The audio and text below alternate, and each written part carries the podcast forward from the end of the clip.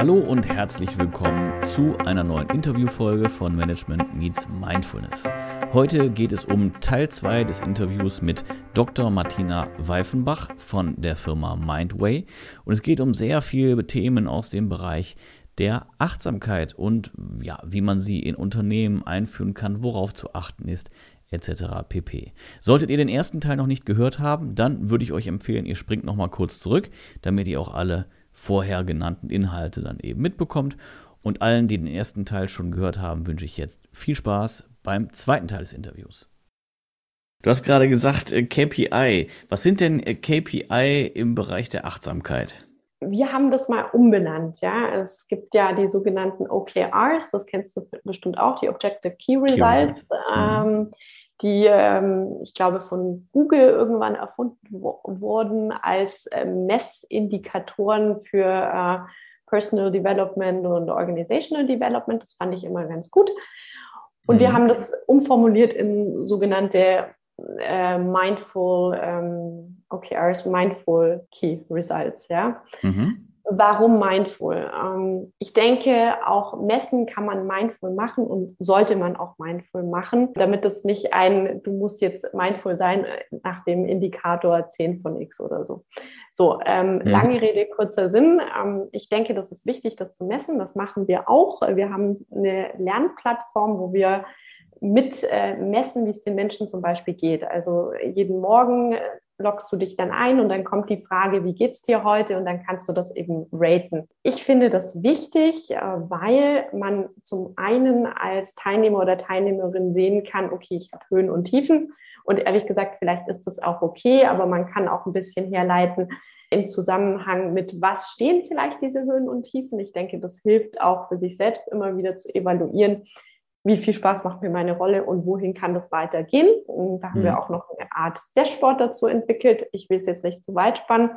Zum anderen hilft uns diese Form von Mindful Tracking und Mindful KPIs dann eben auch an unsere Auftraggeber und Auftraggeberinnen ein Feedback zu geben. Guckt mal, da sind vielleicht Zonen und Entwicklungsbereiche für eure Mitarbeiter und Mitarbeiterinnen. Also wir schauen auch auf so Faktoren wie Führung. Wir schauen auf Faktoren wie Zufriedenheit, Arbeitszufriedenheit, Zufriedenheit im Team und noch viele weitere. Also ähm, mhm. da gibt es einige Items im Fragebogen. Also unterm Strich, ich denke, Messen ist gut. Was mhm. ich schwierig finde, ist das, was oft passiert, dass Mindfulness in Bezug auf ROIs etc. gemessen werden und in Bezug mhm. auf Produktivität. Ich finde, das einerseits gut, andererseits, wenn es nur darauf bezogen wird, ist es mir einfach zu wenig.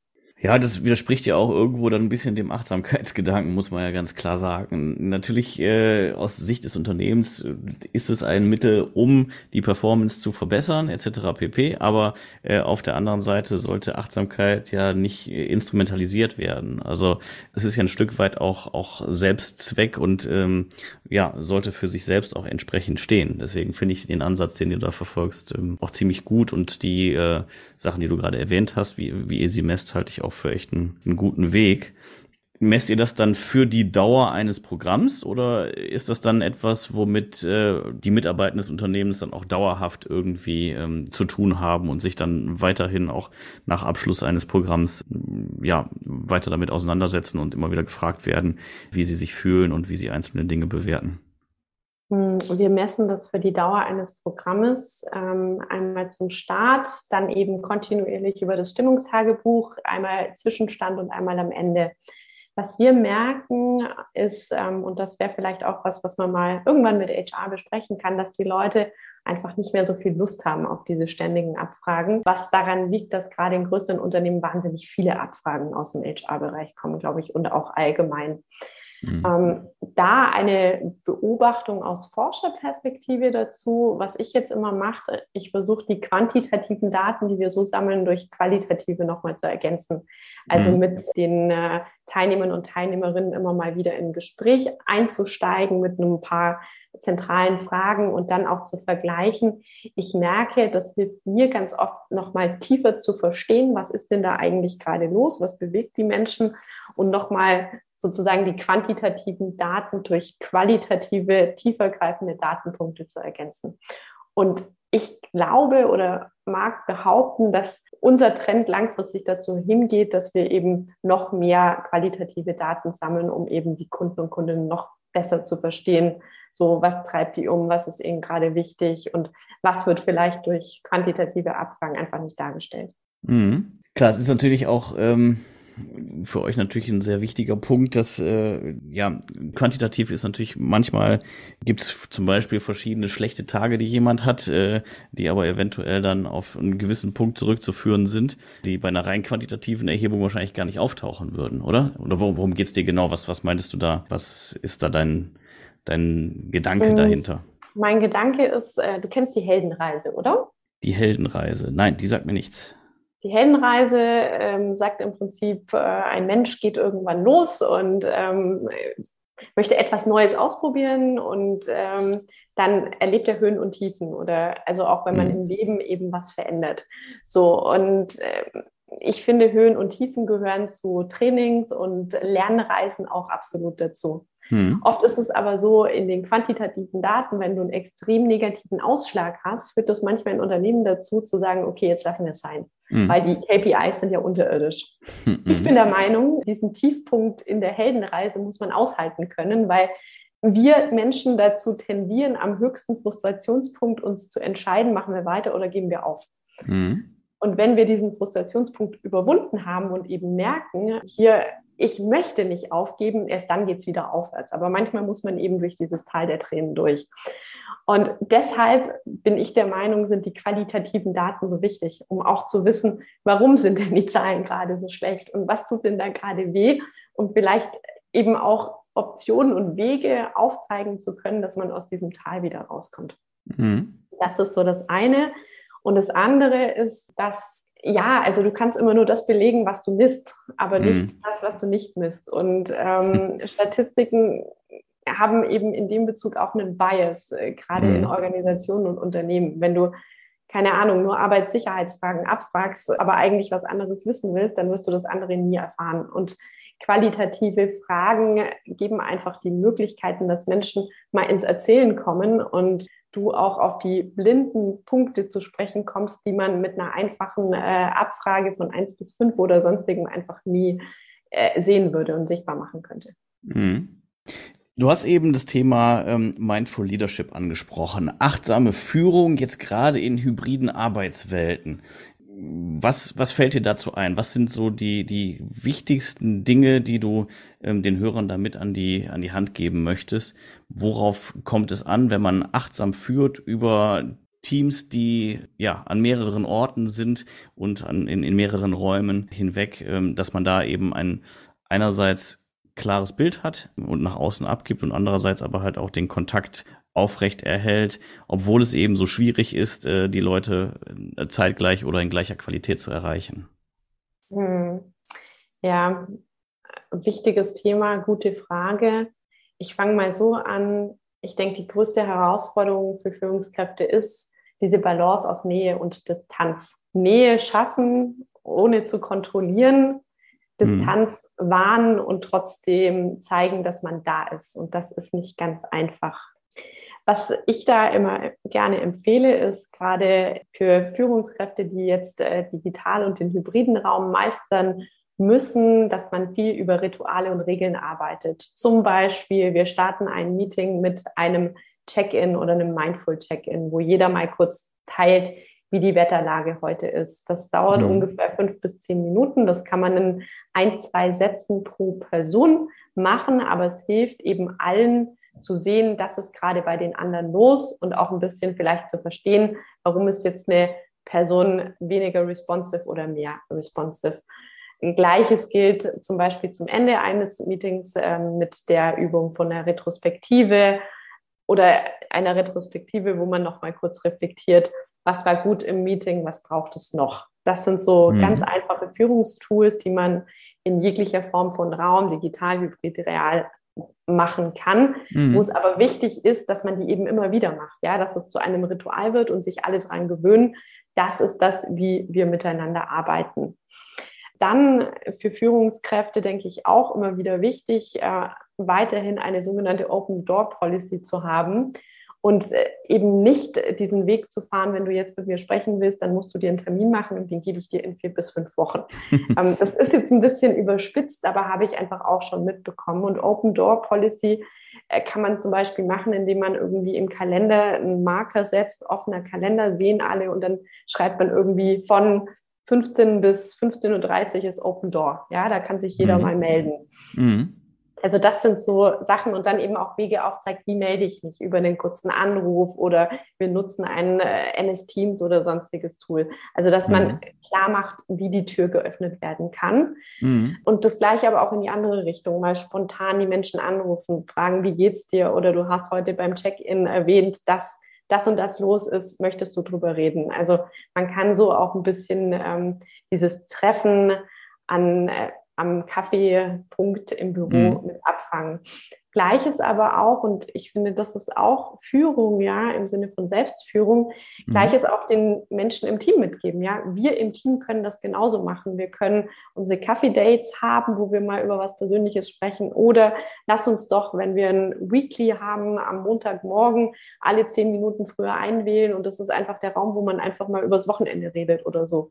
Mhm. Also auch das unterm Strich immer wieder einen Weg finden aus der Führung heraus, um Personen und Sachebene zusammenzubringen und sich nicht nur noch auf der Sachebene in Meetings zu treffen, weil es eben digital ist und schnell gehen muss und weil man schon wieder irgendwie die nächsten 20 Punkte anstehen hat. Und jetzt noch abschließend ein Punkt zum Thema Mindful Leadership.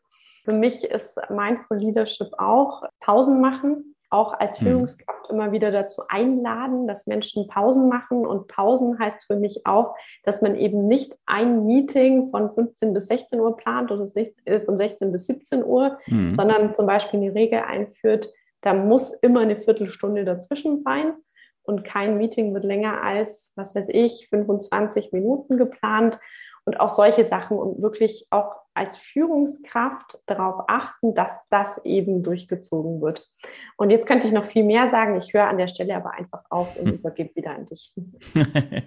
ja, ich fand es war sehr wichtig, dass du nochmal das Thema ähm, auch, auch Selbstführung da irgendwie mit reingepackt hast, weil ich glaube, für viele ist das, also die gerade welche, die jetzt sich noch nicht so viel mit mit ähm, Achtsamkeit und so beschäftigt haben, dieses Thema Open Door, ähm, ja, die, die haben häufig die Tür offen im wahrsten Sinne des Wortes auch, äh, gerade eben für Leute, die auch vor Ort sind und werden dann irgendwie auch so mit mitunter so ein bisschen überrannt und da auch dann irgendwie den den Spagat zu finden zwischen ich bin für meine Mitarbeitenden da, aber ich schaffe mir eben selbst halt auch die Räume, wenn ich dann ja nicht nicht von einer Aufgabe die nächste zu springen und äh, eben auch nicht die ganze Zeit mich unterbrechen zu lassen von, von anderen Menschen.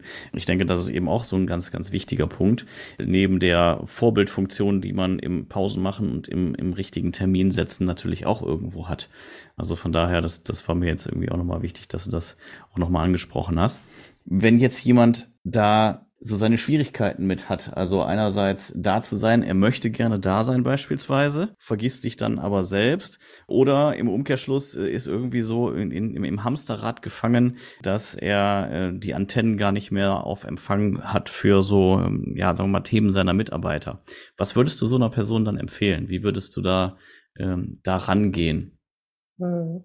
Also ganz wichtig, was du gerade gesagt hast, Führung beginnt bei Selbstführung. Und ähm, Selbstführung, achtsame Selbstführung ist genau das. Ich empfehle da immer wieder eine ganz einfache Sache, nämlich sich immer am Morgen einfach mal zu fragen, wie geht's mir heute und wie bin ich heute da? Denn wenn ich nicht weiß, wie es mir geht, was gerade los ist, dann ähm, ja, kann ich auch wirklich nicht so gut für andere da sein und werde mich tendenziell wahrscheinlich eher verrennen. Das kann man üben. Je öfter man mhm. sich fragt, wie geht's mir heute, wie bin ich da, desto mehr Klarheit schafft man erstmal für sich selbst. Was bringt diese Klarheit? Und das kommt zum nächsten Punkt, den du gerade angesprochen hast. Die bringt auch eine Erkenntnis darüber, was brauche ich heute, ja? Brauche ich vielleicht erstmal einen langsamen Start in den Tag, wo ich mich nicht in äh, 20 E-Mails, die ich gleichzeitig beantworte, verstricke, sondern mich auf eine Aufgabe konzentriere und damit alles ausblende. Oder brauche ich einen Austausch mit einem Kollegen, einer Kollegin, um nochmal, was weiß ich, irgendwas zu klären. Also dafür mhm. kann es auch helfen. Und das andere ist, je klarer man in diesem inneren Dialog ist, desto klarer ist man auch in dem Dialog nach außen. Mhm. Das heißt auch, Kollegen und Kolleginnen gegenüber mal zum Ausdruck zu bringen, hier, soweit bin ich für dich da und höre auch gerne zu, aber ab dem Punkt merke ich jetzt, ich bin gar nicht mehr mit dir da, ich bin nicht präsent. Ich glaube, an dem Punkt kann ich dir nicht helfen. Lass uns das vertagen. Also auch Grenzen setzen, ja. Ja mhm. sagen können, aber auch Nein sagen können. Was auch okay ist. Also man kann ja auch sagen, hier an der Stelle jetzt, lass uns das vertagen. Jetzt gerade bin ich mental in meinem Fokusprojekt, in meiner Fokusarbeitszeit.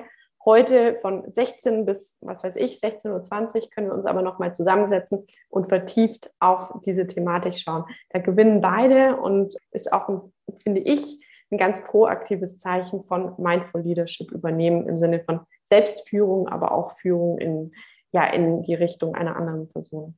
Mhm. Finde ich auch sehr, sehr gut. Also ja, dieses Thema Vorbildfunktion spielt, glaube ich, da wirklich auch eine, eine, große Rolle, weil letztendlich die Leute, denen das so begegnet, dass man sagt, jetzt gerade nicht, aber gerne später und ich komme auch auf dich zu und habe dich dann nicht vergessen zum Beispiel, das, das trägt sich natürlich dann irgendwie auch ins Team und wird dann vielleicht auch dort mehr praktiziert. Was bei euch äh, auf der Website, was man da zum Beispiel auch findet noch, ist das Thema agiles Arbeiten. Auch das ist ja so eine Geschichte, die immer mehr an ja, Bedeutung und, und Aufmerksamkeit irgendwie gewinnt, die wahrscheinlich nicht zu jedem Unternehmen passt grundsätzlich. Und von daher ist da, glaube ich, so Achtsamkeit wieder ein ganz wichtiger Faktor, eben festzustellen, passt agiles Arbeiten zu uns? Welche Form des agilen Arbeiten passt zu uns? Und wie spielt ihr damit rein? Wie könnt ihr da zum Beispiel auch behilflich sein, agiles Arbeiten zu implementieren und äh, mit welcher Funktion hat, ist, ist Achtsamkeit da unterwegs? Hm. Mm, das, ich sage immer, Agilität beginnt im Kopf und mhm. Achtsamkeit hilft uns eben, flexibel im Kopf zu werden. Agilität ist für mich auch eine Unterstützung dafür, in der Organisation zum Beispiel Innovationen weiterzutreiben und weiterzudenken. Aber wie du schon gesagt hast, was äh, ich auch oft sehe, ist, dass Agilität über ein, sagen wir, ein starres Unternehmenskonstrukt drüber gegossen wird mit hier, wir äh, tonen jetzt die Agilitätsmethoden durch und machen jetzt alles Scrum und Kanban, aber eigentlich passt es nicht zur Organisation. Mhm. Deshalb sage ich immer, das fängt mit dem Thema Mindset an, also auch agiles Mindset und geht dann weiter über welche Methoden und Werkzeuge passen zu uns, zu unserem Team, zu der Art, wie wir miteinander arbeiten und letzten Endes, wie können wir das gut in Strukturen und Prozesse bringen und welche braucht es dann vielleicht nicht mehr. Also das ist so wieder dieser eigentlich fast schon Organisations- und äh, Veränder oder ein Veränderungsprozess. Mhm. Ähm, wie machen wir das? Ähm, genau so. Also ich habe es vorher schon erwähnt, You We All Modell. Wir fangen mhm. immer bei der Einzelperson an bei dem Thema Mindset. Ähm, was bedeutet dann eben auch Agilität und Flexibilität für mich? Wie kann ich das einbringen? Manchmal ist es auch eine Erkenntnis darüber, wie viel Flexibilität brauche ich dann eigentlich? Wie möchte ich arbeiten? Wie möchte ich mich einbringen? Welche Stärken kann ich einbringen? Welche Fähigkeiten, Fertigkeiten habe ich schon? Welche brauche ich noch? Und was bedeutet das dann in der Art im Team, so wie wir zusammenarbeiten? Also wie brauchen wir da agile Methoden? welche passen zu uns. Ist es Scrum, ist es Kanban, ist es eine adaptive Form davon? Ist es vielleicht auch die Frage, brauchen wir bestimmte digitale Tools, die wir noch nicht nutzen, Miro oder andere Formen, um dann mhm. eben ko-kreativ tätig zu werden. Und schlussendlich, in welcher Form von Projekten wenden wir das wieder an und ähm, welche Rollen nehmen wir dann ein im Team und wie treiben wir es weiter in die Organisation? Du siehst, das ist nicht mit einem Satz zu beantworten. Absolut, ja. Ähm, schlussendlich, unterm Strich, ähm, Agilität, ich fasse es nochmal zusammen, ist die Frage agiles Mindset. Wie flexibel bin ich als Einzelperson und wie agil sozusagen bin ich äh, mental, um Agilität überhaupt leben und treiben zu können. Dann die Frage, wie viel Agilität erlaubt das Team? Wo wollen wir agiler werden und wie? Mit welchen Methoden und Werkzeugen? Und dann die Agilität in der Organisation inwieweit erlaubt die Organisation das schon, inwieweit ähm, braucht es vielleicht andere Strukturen und Prozesse und ähm, vielleicht auch immer wieder die Frage, was bringt das uns als Organisation im Sinne von, warum machen wir das und wofür tun wir das? Sehr schön und auch sehr gutes äh, Schlusswort, finde ich, ehrlich gesagt. ich finde, wir hatten ein super spannendes Gespräch und konnten, glaube ich, ganz gut rausfinden, was ihr bei Mindway so macht. Ich finde, du hast äh, sehr aufgeräumt und sehr klar ähm, die Fragen alle beantwortet, auch wenn sie nicht immer so klar gestellt waren. Von daher möchte ich dir jetzt schon mal sehr herzlich danken, dass du äh, zu Gast warst im Interview. Hast du noch was, was du den Hörerinnen und Hörern mit an die Hand geben möchtest? Äh, Im Zweifel, wo man euch findet und wie man mit dir Kontakt aufnehmen kann? Erst noch was anderes und dann äh, die Kontaktgeschichte, wenn ja. ich darf. Ja, sicher. Eine Sache, die ich gerne noch rüberbringen möchte, ist, äh, weil mir das wirklich wichtig ist, Achtsamkeit beginnt immer bei uns selbst. Und äh, es beginnt nicht bei Methoden oder Werkzeugen, sondern immer bei der Frage, wie geht es mir heute und wie sehr bin ich heute eigentlich da? Und das, ähm, das zu erfahren jeden Tag wieder ist, denke ich, eine der schönsten Chancen, sich ähm, ja achtsam weiterzuentwickeln. Und ja, wo kann man mehr über uns erfahren? Unter mindway.com, mindway zweimal mit Y auf der Webseite und die Kontaktdaten findet man auch auf der Webseite. Und ja, wir freuen uns über jede Anfrage, über jedes Interesse. Und damit, Philipp, vielen, vielen herzlichen Dank für deine Fragen und ich gebe wieder zurück an dich. ja, wunderbar. Vielen Dank, Martina. Wir werden natürlich nochmal alle Links auch irgendwie in die Folgenbeschreibung mit reinpacken. Und ähm, ja, wen das Ganze interessiert, du hast es eben ja auch nochmal erwähnt, du hast auch ein, ein Buch dazu geschrieben, wo man sicherlich auch einiges entnehmen kann. Wir werden auch ähm, deinen Podcast und euren Podcast verlinken. Und ähm, ja, dann kann man da noch tiefer ins Thema einsteigen. In diesem Sinne, ich danke euch allen fürs Zuhören, dass ihr dabei geblieben seid. Ich hoffe, es war spannend. Wenn ihr noch Fragen dazu habt, dann schreibt auch gerne eine E-Mail an die info at m-x-m.net. Vergesst nicht, den Podcast zu abonnieren und schaut gerne auch vorbei in den sozialen Netzwerken. In diesem Sinne, Dankeschön, Martina, nochmal an der Stelle. Schön, dass du da gewesen bist. Sehr gerne. Danke dir. Dann sage ich, liebe Hörerinnen und Hörer, bis bald und auf Wiederhören. Das war Management Meets Mindfulness.